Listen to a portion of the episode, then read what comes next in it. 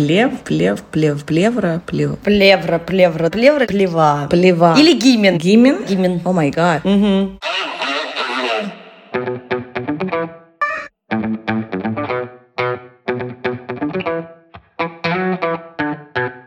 Привет, это подкаст «Раздвиньте ноги». С вами я, меня зовут Оля Крумкач, я врач-акушер-гинеколог и ведущая этого подкаста. И сегодня у нас новый выпуск. В гостях певица Манижа. Манижа, привет. Привет, привет.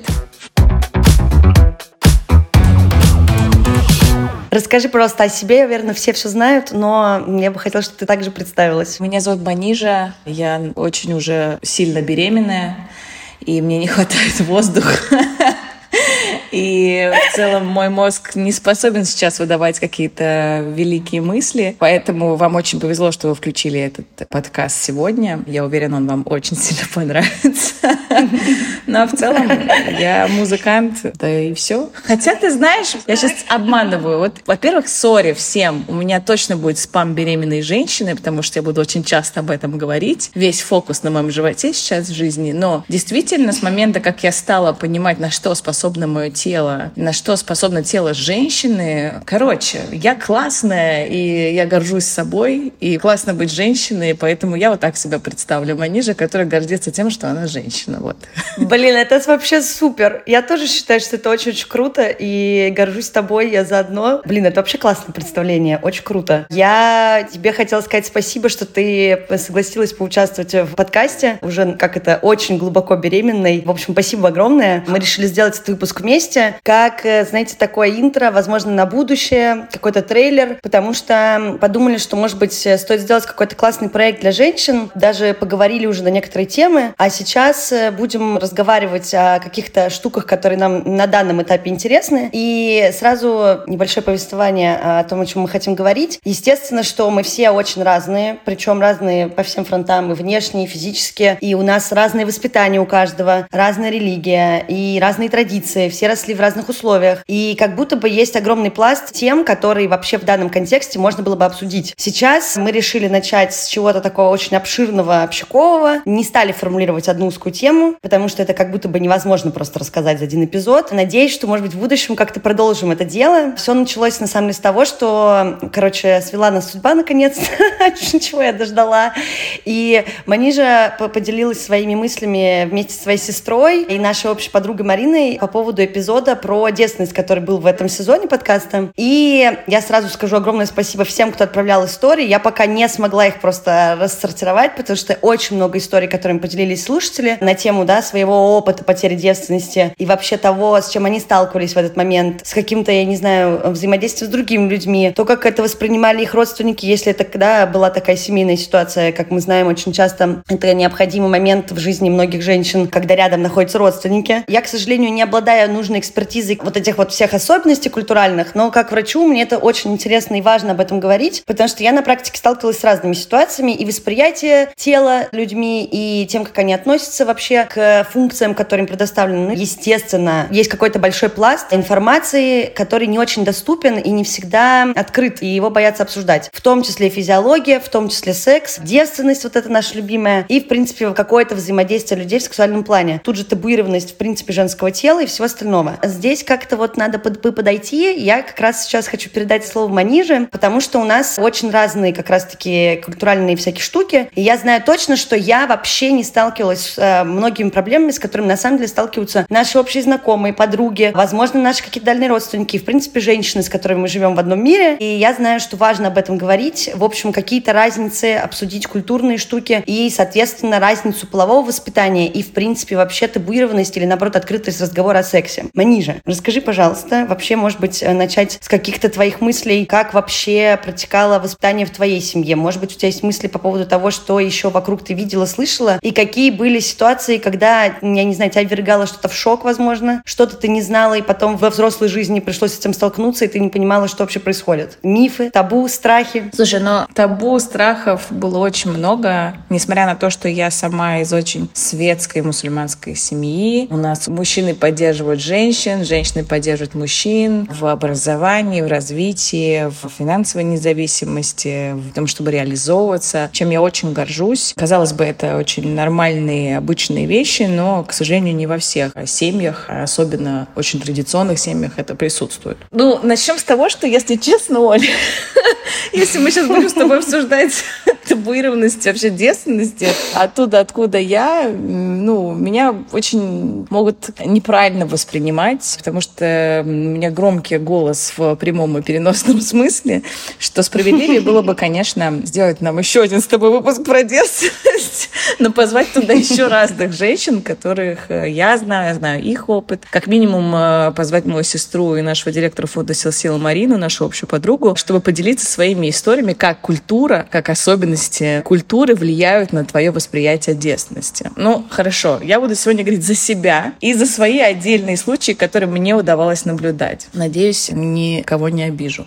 Ну, во-первых, э, девственность — это прям, ну, как сказать, очень важная ценность женщины. То есть вот недавно мы были с такой творческой экспедицией в Таджикистане, мы были далеко в горах, я там встретила пожилую женщину и решила у нее спросить вообще, что такое быть женщиной в Таджикистане, какие основные заветы она бы сказала. Она сказала, что держать пост, быть верующей, религиозной, быть скромной. И последнее она сказала, если дословно переводить с таджикского, чтобы постель твоя была чиста. Ну, то есть не все поймут угу. это выражение. Кто-то буквально воспримет, что нужны чистые, просто нечистые пододеяльники, но я это выражение слышала с детства, что нужно очень бдительно относиться к своей половой жизни, то есть ее не должно быть до свадьбы. Ну и вообще, в целом, девственность — это такой проход в мир женщины. Типа, пока ты не потеряешь девственность, ты не можешь себя воспринимать женщиной, то есть ты застреваешь в этом этапе девушки. Это вот как вот я себя воспринимала лично как женщину. Блин, так сложно об этом говорить. Черт.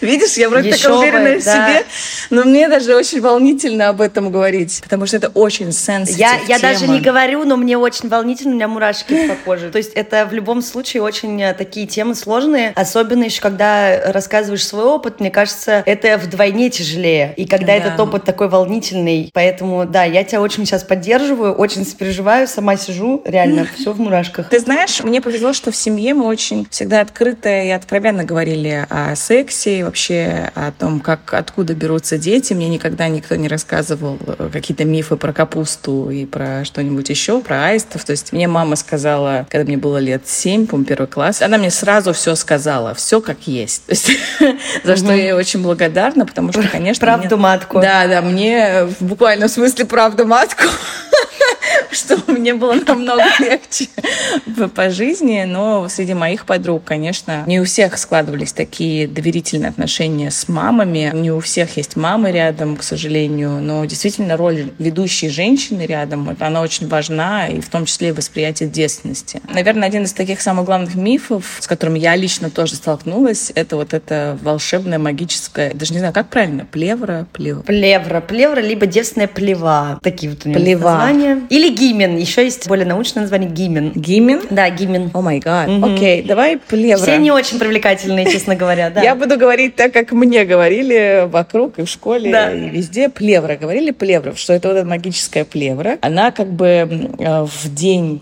вот, точнее, в ночь или когда там у вас это происходит, ваш первый половой акт на простынь, на вот эту белую простынь девушки выльется огромное количество крови. Но для меня это был шок, когда я поняла, что крови что-то нет.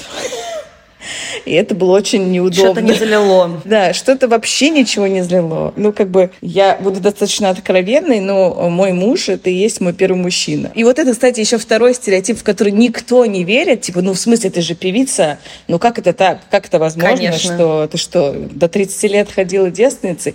И вот это тоже, какое ваше дело до скольки лет, кто ходил девственницей? Почему? Куда? Зачем? Ну, в общем, это отдельный справочник, как отвечать таким людям нужно завести. Ну, это даже отдельный подкаст, я бы сказала. Это, кстати, да, очень интересно, потому что, мне кажется, это палка о двух концах. Это то же самое, как мы с тобой обсуждали. Ну и вообще все мои любимые разговоры. Ну, условно, возьмем цифру 30 лет. Это сейчас просто я услышала, то это решила повторить. В 30 лет не родила, не забеременела, не знаю, наоборот, девственница, не девственница, плохо. Взять ту же ситуацию, что в 30 лет всего один ребенок или что-то не то, опять плохо. То есть, мне кажется, здесь вот это вот мнение окружающих, оно никогда не бывает строго положительным. Всегда надо докопаться копаться, всегда надо что-то осудить. Ну и, естественно, если что-то не вписывается, то это не может быть правдой. Ну как, как так вот до 30 То есть если не муж был первым мужчиной, тоже плохо. Да. Переходило плохо, не доходило плохо. Все это очень плохо. Вообще ничего плохого не существует. У каждого существует своя жизнь, своя тропа, и в нее надо верить и говорить себе каждый день, это мой путь, и я уникальная, потому что ни у кого другого такого пути не будет. Поэтому здесь э, меня никогда не трогали разговоры людей вокруг меня, кто об этом узнавал, или, например, очень смешная была реакция у мужчин, которые начинали ухаживать, потом они узнавали о том, что я девственница, и они куда-то страшно пропадали. И они такие, что... ну все.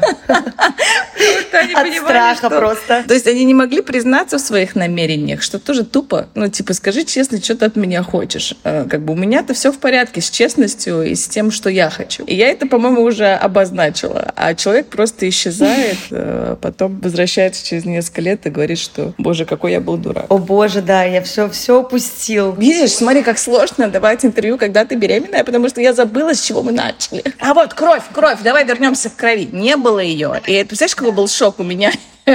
Особенно у меня, потому что я как бы себя столько лет готовила к этому моменту. Готовила. Ну, я прям была готова. Я, и, несколько часов заглядывала и пыталась выяснить, почему что? Почему я? Что не и так? Как бы, и я еще чувствовала себя ужасно перед своим супругом, потому что, ну, я же ему говорила, что я девственница, типа, почему? Как доказательств нет. Где детектив а, по моей кстати, а он, а он, а он как отреагировал, кстати, расскажи, пожалуйста. Ой, он вообще супер, он, он очень был поддерживающим, и для него не было это, это так важно, как для меня. Это, скорее, для меня было настолько важно, потому что меня всю жизнь растили в этой культуре, как бы мне объясняли, у меня все женщины так жили в семье. И, конечно, забыли только одну деталь сказать, что не у всех течет кровь, как бы, да, и вообще, оказывается, эта плевра, угу. она не выглядит как какая-то там сеточка под замочком, которую ты вскрываешь или разрываешь.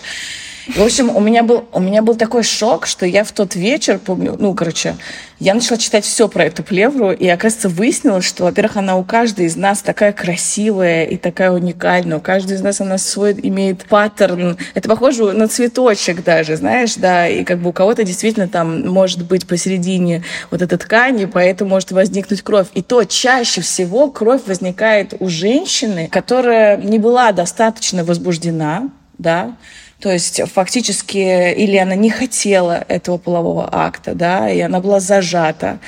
И из-за вот этих обстоятельств могла возникнуть кровь. Можно я тут вставлю чуть-чуть, потому что это, это абсолютная правда для тех, кто вдруг усомнится, что, во-первых, плева бывает разной формы и разное количество перфоративности, то есть там не бывает одно отверстие, два, полулунное отверстие, полифенистраты, когда много отверстий. И вообще, в принципе, все зависит еще от занятий спортом, от эластичности тканей, от того, насколько как бы интенсивно был условно пенетративный секс, секс, потому что я на работе сталкивалась с э, ситуациями, когда приезжали пациентки после первого секса, и они приезжали в ужасе, кто-то с родителями, кто-то самостоятельно со своими партнерами, потому что как раз-таки не было крови, и надо было проверить, а все ли вообще нормально. То есть такие были даже ситуации. Либо были ситуации абсолютно противоположные. Самый яркий пример был, когда приехала девочка, и она не знала, у нее просто началась менструация, она думала, потому что было такое обильное кровотечение. Либо это просто у нее такие разрывы после первого полового акта у них там все было по взаимному согласию, все хорошо, но вот у нее строение было такое, что у нее практически, видимо, изначально не было, э, ну, было совсем маленькое отверстие в плеве, и у нее прям реально были разрывы, которые пришлось немножко подшивать. Такое тоже бывает, и это особенности просто анатомические, анатомического строения, но абсолютно не стопроцентная гарантия, что обязательно должно быть больно и должно быть какое-то невероятнейшее кровотечение. Это абсолютно факт. Видишь, здесь мы возвращаемся к очень важной культурной особенности традиционных семей, что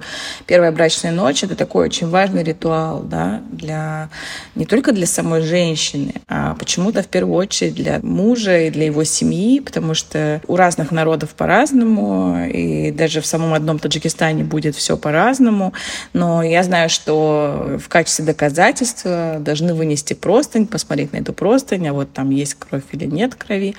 И, конечно, бывали разные случаи, когда из-за вот этих особенностей физиологических тебе не верят, что ты девственница. И, по сути, с тобой могут развестись или выгнать. То есть э, это очень чувствительная зона, важный диалог. Мне кажется, он должен быть э, внутри сообществ но не, не всегда он происходит. То есть вот даже при, в моем случае, будучи супер, как бы, как я говорила, из светской семьи, не знать о таком факте. И, и я помню эти минуты ужаса и отчаяния внутри. Такое большое разочарование. А когда ты, допустим, выходишь замуж, как бывает иногда по договоренности, да, семьи, что тебя выдают замуж, тебя готовят, говорят, ну, как бы вот это все происходит, и потом э, ты чувствуешь ужасную вину, там, что ты опозорила семью, да, то есть это очень-очень, как я уже сказала, чувствительная зона для всех.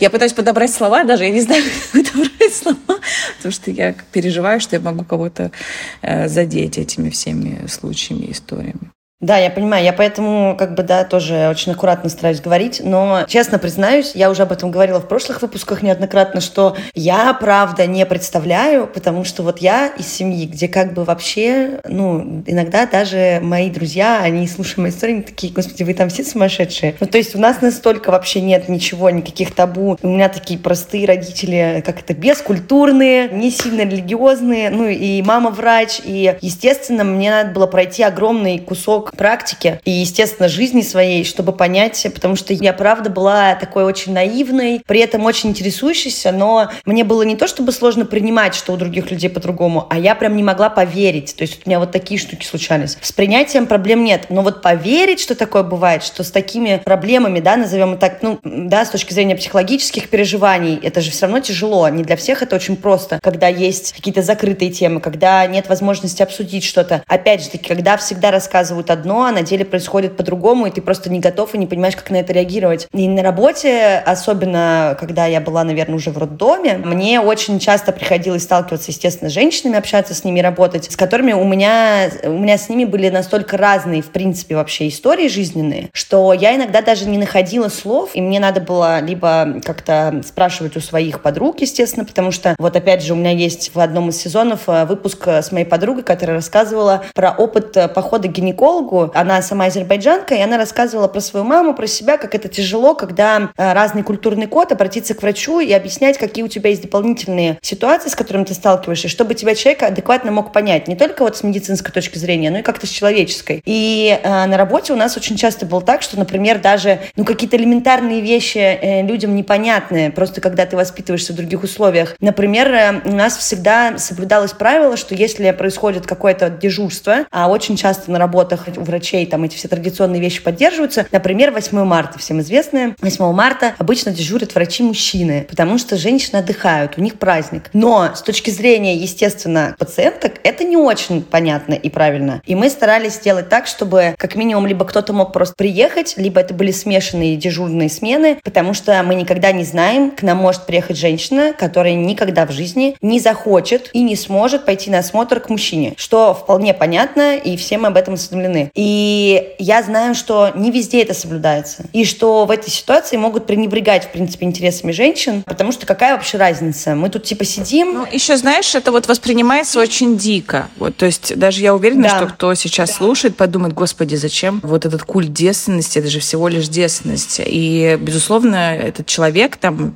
как бы исходя из своей точки опыта, будет прав, да, что вот для него или для нее никогда детство не являлось каким-то спешл моментом в жизни.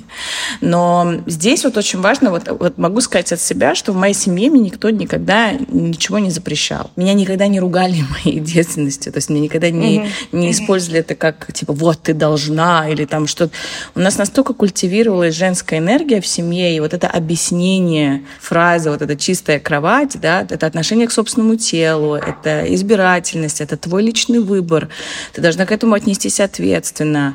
Для меня как бы всегда было вот этот переход, да, вот эта э, постель, это выход в какие-то очень плотные и очень длительные отношения, да, то есть как бы угу. и про этот диалог был в семье. То есть, а для многих людей это воспринимается дико, да, и вот тут мы видим эту разницу культурную, и особенно если она возникает между врачом и пациенткой, это очень грустно, потому что, безусловно, из-за этого часто женщины других национальностей игнорируют поход к гинекологу, да, потому что они да. просто, столкнувшись с этим, боятся, ну, им просто дискомфортно обращаться потом за помощью.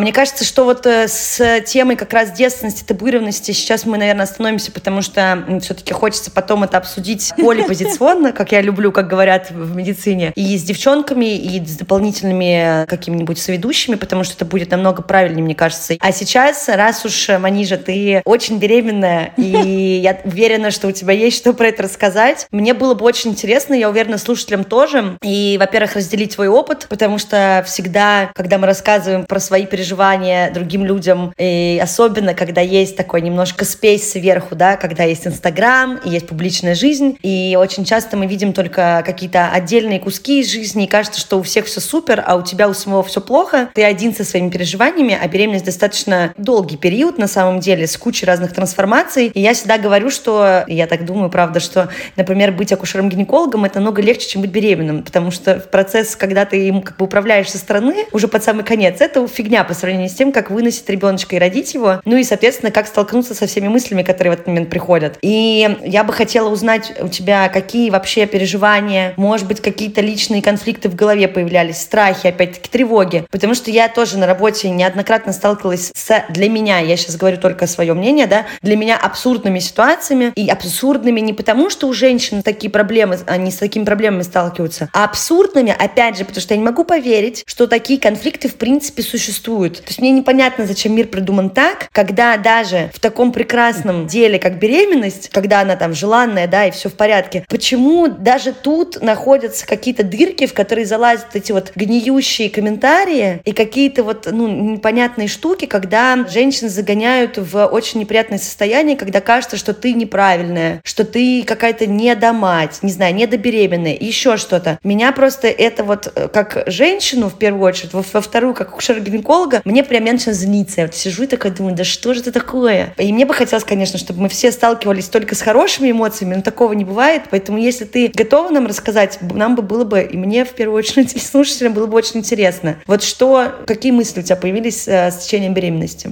Ну, ты знаешь, наверное, как-то приклеившись к твоим словам, такой вывод. Одна женщина проходит за свою жизнь путь 10 или 20 разных женщин. То есть, пока я не забеременела, я не понимала мир материнства и вот это чувство страха, неполноценности, тех стереотипов, которые существуют в мире рождения ребенка, как он должен родиться, что ты должна для этого делать, какое должно быть твое тело. То есть, отмотав сейчас к фразе, что одна женщина проживает жизнь нескольких женщин, можно просто... Я вчера считала, какие у нас физиологические изменения, как минимум на поверхности, которые каждый из нас проходит, да? Ну, когда растут сиськи, это очень больно. Мне лично было очень больно. Да. Первый месячный, да, это тоже... У меня ужасная история про мои первые месячные.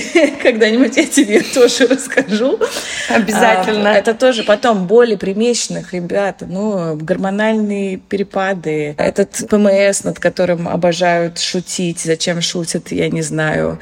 Первый секс, это тоже больно. Все равно, как бы ты ни была бы расслаблена, и как бы ты ни была бы влюблена в своего партнера, это все равно больно, и первое время привыкать и как-то находить удобные позы, это все равно путь. И опять же, физиологически ты себя чувствуешь как не всегда хорошо. Угу. Следующий этап, это тоже очень чувствительная тема, о которой важно говорить, это чувство женщины, когда ей сложно забеременеть, да, когда ты сталкиваешься с огромным количеством тоже сложностей и стигм, и восприятия тебя, и твое личное восприятие себя, что если я не могу забеременеть, я, значит, не женщина, да? Нет, конечно, нет. Потом беременность. О май гад.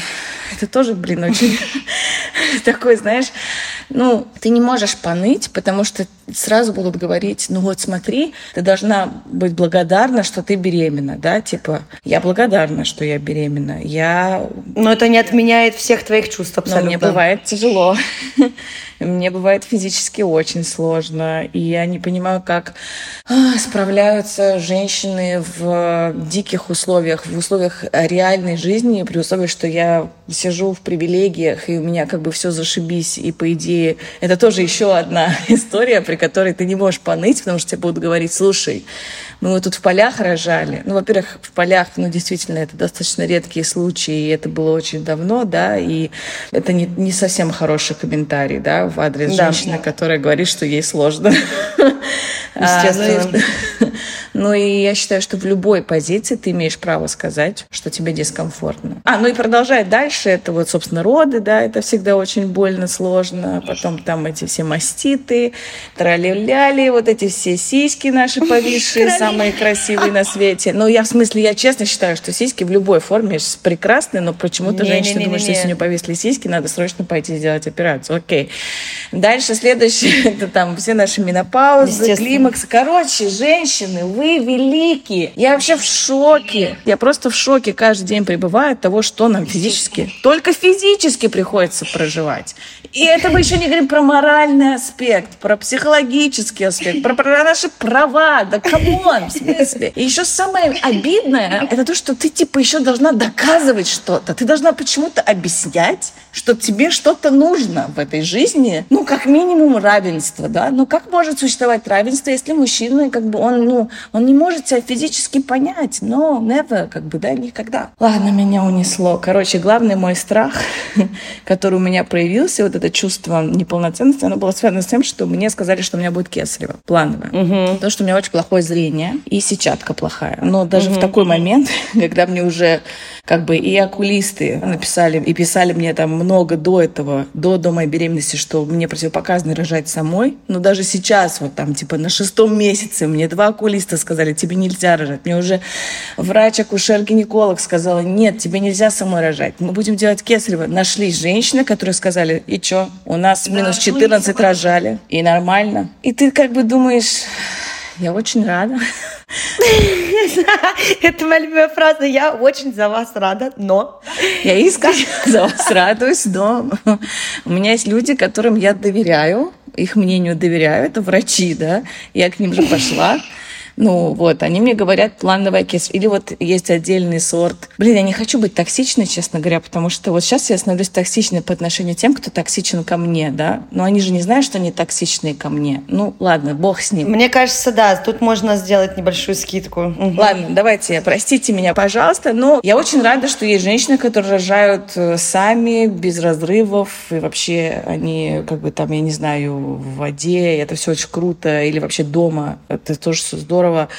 Но если вы это умеете, если у вас это классно, мне кажется, нельзя сравнивать себя с другими. Ну, например, я не могу себе это позволить, да, и, но это не значит, что мой ребенок родившись на этот свет, будет каким-то неполноценным, если его родили, ну, типа, путем кеса. Или он потом вырос и скажет, ну, мам, ну ты чё? Ну, почему не лотосовые роды были? Ну, ты, ну, почему? Ну, да, моя натальная карта из-за тебя испорчена, мам.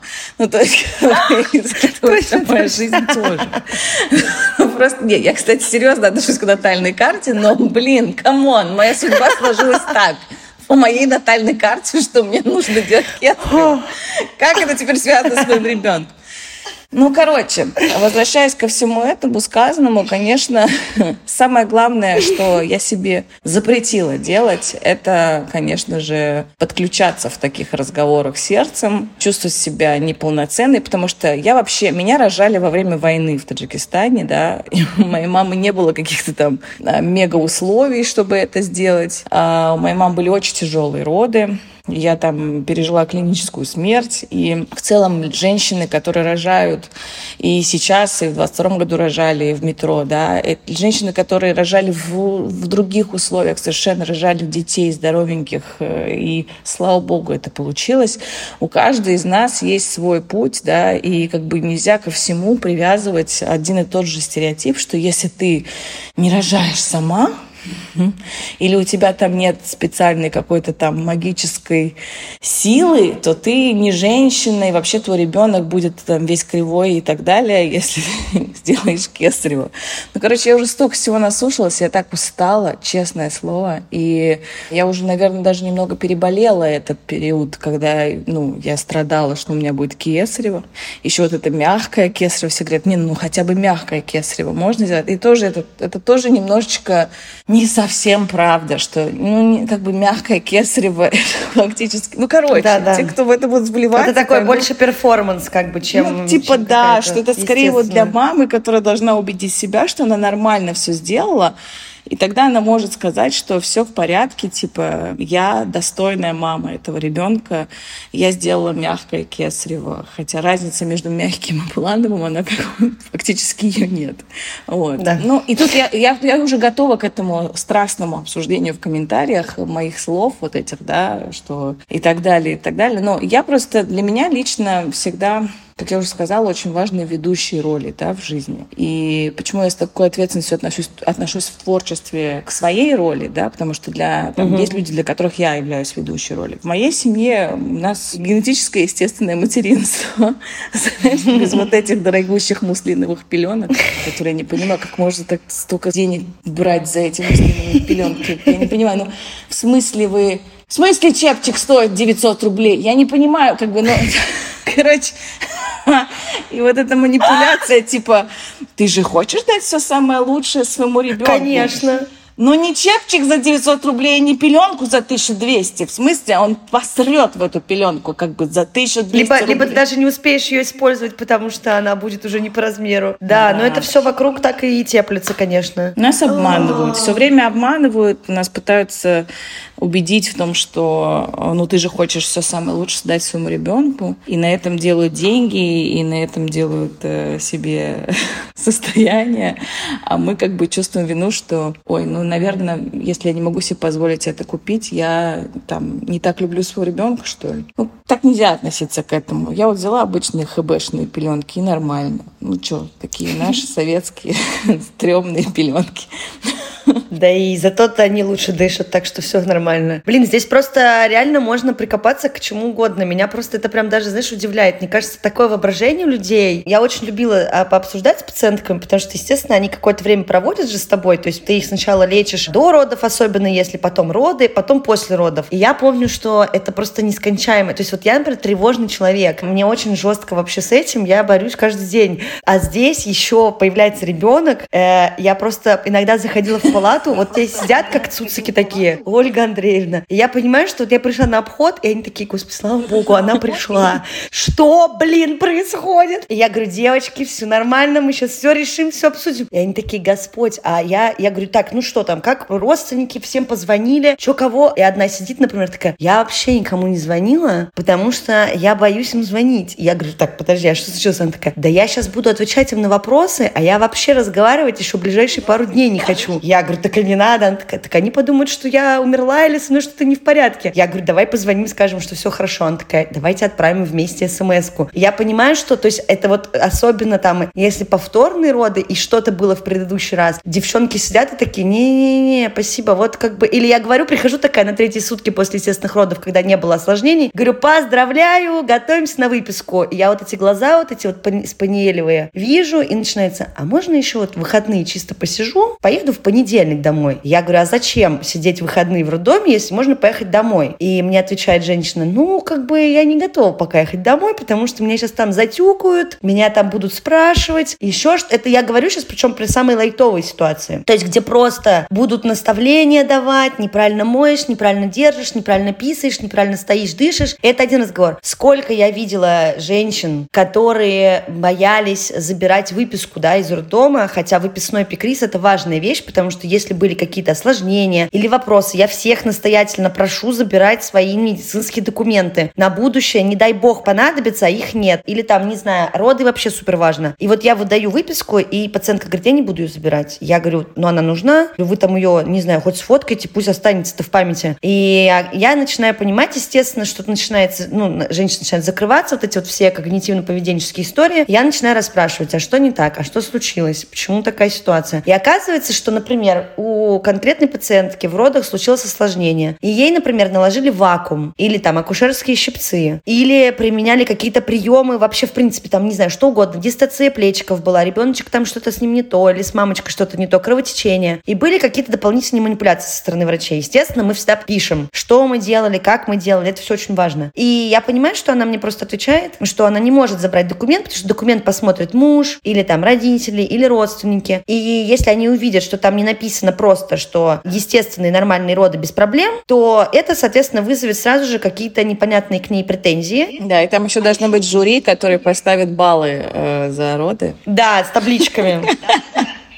8-1. Да-да-да. Я помню, что вот одна у меня девушка не хотела выписываться категорически, потому что у нее был вакуум. Я помню, что она буквально с истерикой выползала. Мы с ней просто сделали как бы ход конем. Мы сделали просто, я ей отправила выписной, она не стала его забирать. Я считаю, это право женщины, это медицинская тайна. Как она хочет, так она документы забирает. И просто она решила, ну, самостоятельно рассказать, как проходили роды, без вот этой всей документации. Но я знаю, что ей было очень тяжело и очень очень сложно выписываться, хотя она очень так положительно отзывалась, естественно, об отношениях в семье и была очень счастлива, что у нее ребеночек родился и очень ждала уже встречи, но ее съедала буквально вся ситуация, что она была уверена, что если ей наложили вакуум и помогли условно медицинской манипуляцией рожать, то она не рожала сама. То же самое, сколько у меня было историй на практике, когда необходимо провести экстренное кесарево сечение, да, это случается, это обычно на это на раздумье пару минут есть у врача, на то, чтобы объяснить объяснить женщине, что случилось, взять э, добровольное согласие на операцию, быстро сгонять везде, вызвать всю бригаду и пойти оперироваться. А в той ситуации, в первой, которая со мной была это еще в ординатуре, там случилась острая гипоксия, то есть у нас вот буквально можно резать прямо тут и сейчас, потому что ребенок начинает страдать. Я помню, что я успела женщине объяснить, что происходит, и в итоге вот только когда она поняла и услышала КТГ,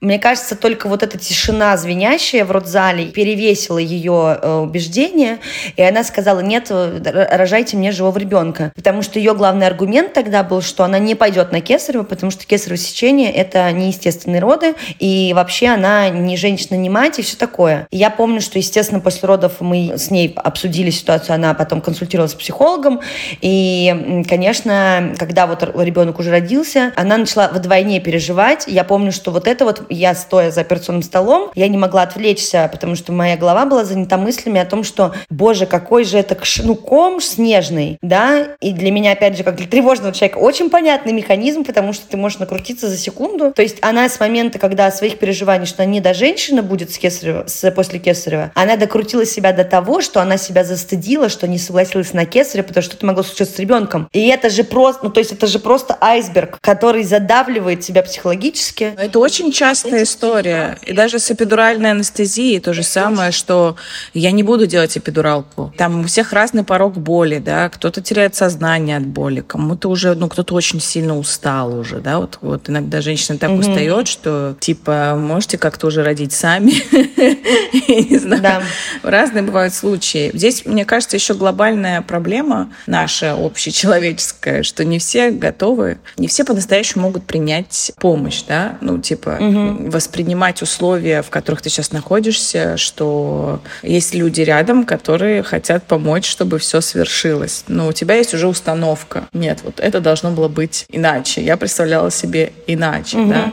Но жизнь настолько непредсказуемая и с каждым годом становится еще более непредсказуемой, да, что единственное, что ты можешь сделать, самый правильный свой выбор, это безопасность, чтобы продолжить жизнь и двигаться дальше. Да. Я много слышала историй как раз про женщин, которые отказывались от кесарева, или они очень сильно страдали из-за того, что им все-таки сделали кесарево, угу. но там были ситуации уже сложные. Но при этом еще, вот, Оль, мне кажется, уже отдельный подкаст тему, которая, мне кажется, до сих пор все не раскрыта, и это как раз-таки, вот как это называется, такой термин насилие, врачебное насилие, или как называется, я сейчас не Да, а, акушерская агрессия, акушерская либо, агрессия, да, врачебное насилие. Ну, когда угу. женщину воспринимают настолько как бы немощные и глупые, что она не понимает, что она делает, и типа да. игнорирует ее фразы или просьбы, короче, потому что убеждены, что вот так, как они решили, лучше. Блин, это такая сложная тема, потому что иногда, когда у тебя поток рожениц, я думаю, ты в состоянии выгореть и устать, что тебе как бы надо выполнить быстрее работу, у тебя проблемы там дома, тебе надо вернуться домой, возможно, ты будешь да. как бы обесценивать некоторые просьбы женщины просто потому, что будешь понимать, что они бессмысленные, но ты не хочешь объяснять женщине, что они бессмысленные, угу.